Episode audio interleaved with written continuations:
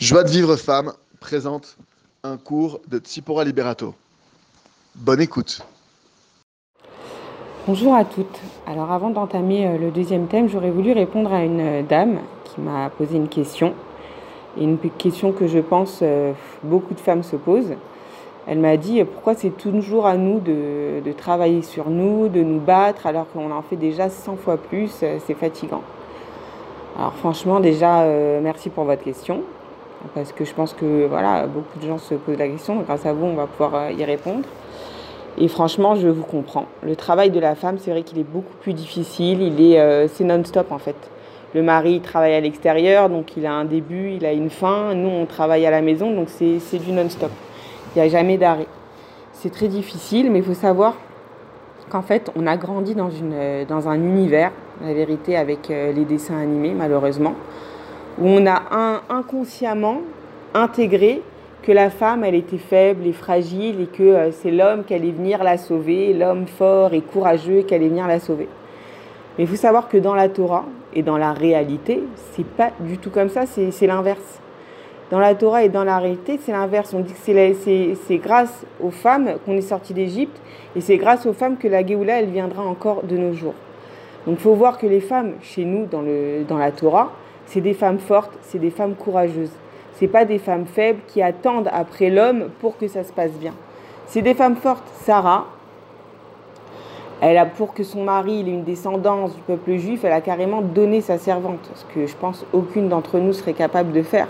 Bon, à la finale, elle a quand même mérité d'avoir un fils, d'avoir un fils et finalement c'est lui l'ancêtre du peuple juif. Et jusqu'à aujourd'hui, on parle de Abraham et Sarah, jusqu'à aujourd'hui, on parle d'elle. Et euh, euh, Rivka, elle, elle a su faire un superfuge pour que son fils Yaakov, qu'elle savait que lui c'était un tzaddik, qu'elle savait qu'Esav c'était un rachat, donc elle a fait un superfuge en cachette de, son mari pour que son fils Yaakov, qu'elle savait tzaddik, il reçoive la bracha. Rachel, elle a, euh, bon, elles ont toutes fait des messirut nefesh impressionnantes. Toutes nos imaot, elles ont fait des Messirut Nefesh impressionnantes. Esther Amalka, c'est elle qui a sauvé le peuple juif à l'époque où il devait être exterminé, à l'époque de la sortie d'Égypte. Pourquoi on dit que c'est grâce aux femmes qu'on est sorti d'Égypte? Entre autres, parce que les hommes, ils étaient tellement épuisés par leur labeur, tellement on leur donnait du travail dur, sans arrêt et tout, qu'ils n'avaient même plus les forces d'aller de, avec leurs femmes. Ils n'avaient même plus ni l'envie, ni les forces, ils n'avaient plus les forces. Et les femmes, elles ont dit non, on va pas abandonner notre couple, on va pas abandonner l'éternité, on veut avoir d'autres enfants, on veut rester avec notre mari. Alors elles allaient euh, près de la rivière, elles aussi, elles étaient fatiguées, elles aussi, elles travaillaient pourtant. Et elles allaient au bord de la rivière, elles pêcher du poisson, elles faisaient du poisson à leur mari, elles essayaient de leur réchauffer le cœur, de, les encourager pour pouvoir continuer à aller avec leur mari, pour avoir d'autres enfants. Donc c'est sûr que c'est dur. C'est une Messirut Nefesh. Euh, on ne peut pas imaginer Léa Léa, ce qu'elle a fait, elle savait que son mari préférait, il préférait Rachel. C'est dur quand même. On a un, elle a un mari. Ils sont, elles sont deux sœurs mariées avec lui. C'est sûr, tout le monde sait qu'il préfère Rachel. Que depuis le début, il aurait voulu se marier, avec Rachel. Mais finalement, ça s'est pas fait. Il s'est fait avoir par son beau-père. Donc du coup, il a dû se marier avec Léa. Et genre, bon, euh, on sait qu'il euh, préfère Rachel. Déjà, ça fait mal. Déjà, ça fait très mal. Qu'est-ce qu'elle a fait? Une fois, elle est sortie carrément. Elle a dit à sa sœur, euh, elle, a, acheté des fleurs pour euh, avoir des. Elle a envoyé son fils chercher des fleurs. Et euh, c'était des fleurs spéciales pour avoir des enfants. Et Rachel, elle n'arrivait pas à avoir d'enfants. Qu'est-ce qu'elle a fait? Elle a dit, elle a vendu ses fleurs à sa sœur. Elle a dit voilà, je te vends mes fleurs, mais à condition que ce soir, Jacob, il soit avec moi. Il vienne dans ma tente. Déjà, c'est, je sais pas, c'est hyper humiliant de faire une chose pareille. Hyper humiliant. Mais elle l'a fait, elle l'a fait pour pour avoir son mari. Elle avait envie d'avoir son mari avec elle. Et ben on dit qu'à partir de ce jour-là, et donc elle est sortie à la rencontre de son mari, genre elle a été l'accueillir en lui faisant comprendre qu'aujourd'hui il était avec elle et que euh, qu'elle s'était arrangée avec sa sœur pour qu'aujourd'hui il soit avec elle. Et, à partir de ce jour-là, c'est écrit que Yaakov, il a commencé vraiment à aimer Rachel, euh, Léa. À partir de ce moment-là où elle a fait vraiment Messirut Nefesh, ça veut dire elle a, elle a tué son amour propre pour aller à la rencontre de son mari. À partir de ce moment-là, son cœur, il a commencé à réellement s'ouvrir pour Léa. Il a commencé à vraiment l'aimer. Et d'ailleurs, elle a eu de là un enfant qui s'appelle Issachar. Issachar, celui qui avait, le, euh, qui avait la Torah. Et on dit que voilà qu'une femme qui est prête à fermer ses routes fèches pour aller vers son mari, justement, eh ben, elle mérite d'avoir des enfants qui vont étudier la Torah, qui vont devenir des Talmudei Chachamim. Donc c'est vrai que notre rôle, il est difficile, mais il faut savoir qu'on n'a pas les mêmes forces que les hommes. L'homme, il a été créé à partir de la terre. Donc il n'y a rien de plus matériel, de plus bas que la terre. D'accord? La femme, elle, elle a été créée à partir de la côte de l'homme. La côte de l'homme, l'homme, c'était déjà quelque chose de plus spirituel, vu qu'il avait Tselem Elohim à l'intérieur de lui, il avait la Neshama. La côte, c'est quelque chose de caché en plus de ça. Donc c'est quelque chose d'intérieur, de spirituel. La femme, elle a été créée à, partir de quelque chose de plus spirituel. Elle n'a pas toutes les mitzvot de l'homme parce que naturellement, elle est tirée vers Hachem, naturellement, elle est tirée vers le bien. Donc la femme, elle a des corottes, elle a des forces que l'homme n'a pas. Donc c'est pour ça qu'on lui demande à elle de faire plus d'efforts. Et Bémet, la maison, elle repose sur la femme. Si la femme, elle se bat pour sa maison, elle réussira. C'est, l'homme, c'est rare qu'il se batte pour. Et d'ailleurs, très souvent, très souvent, on voit des couples où l'homme, il a été très dur avec la femme, il lui a fait la misère, machin, et la femme, elle s'est battue pendant des années. Il arrive un moment où elle a plus envie de se battre. Il arrive un moment, elle a plus envie de se battre, elle est fatiguée, et là, l'homme, il se bat, du coup, il voit que sa femme, elle, s'en va, donc il s'inquiète et tout. Il essaye de faire des efforts vers sa femme, mais ça marche pas. En général, quand la femme, elle a tourné, elle a tourné et tout se détruit. Tout se détruit et c'est fini. C'est fini. Après, c'est fini. L'homme, il n'a pas la force de tenir son mariage. La femme, elle a la force de tenir son mariage, de se battre pour son couple. C'est-à-dire, c'est un choix. Est-ce que, est que je reste ou est-ce que je pars? Si je reste, alors je me donne les moyens que ça se passe bien, parce que sinon c'est un homme. Sinon je pars, sinon je pars. C'est quitte ou double. On sait ce qu'on laisse, mais on ne sait pas ce qu'on retrouve. C'est quitte ou double.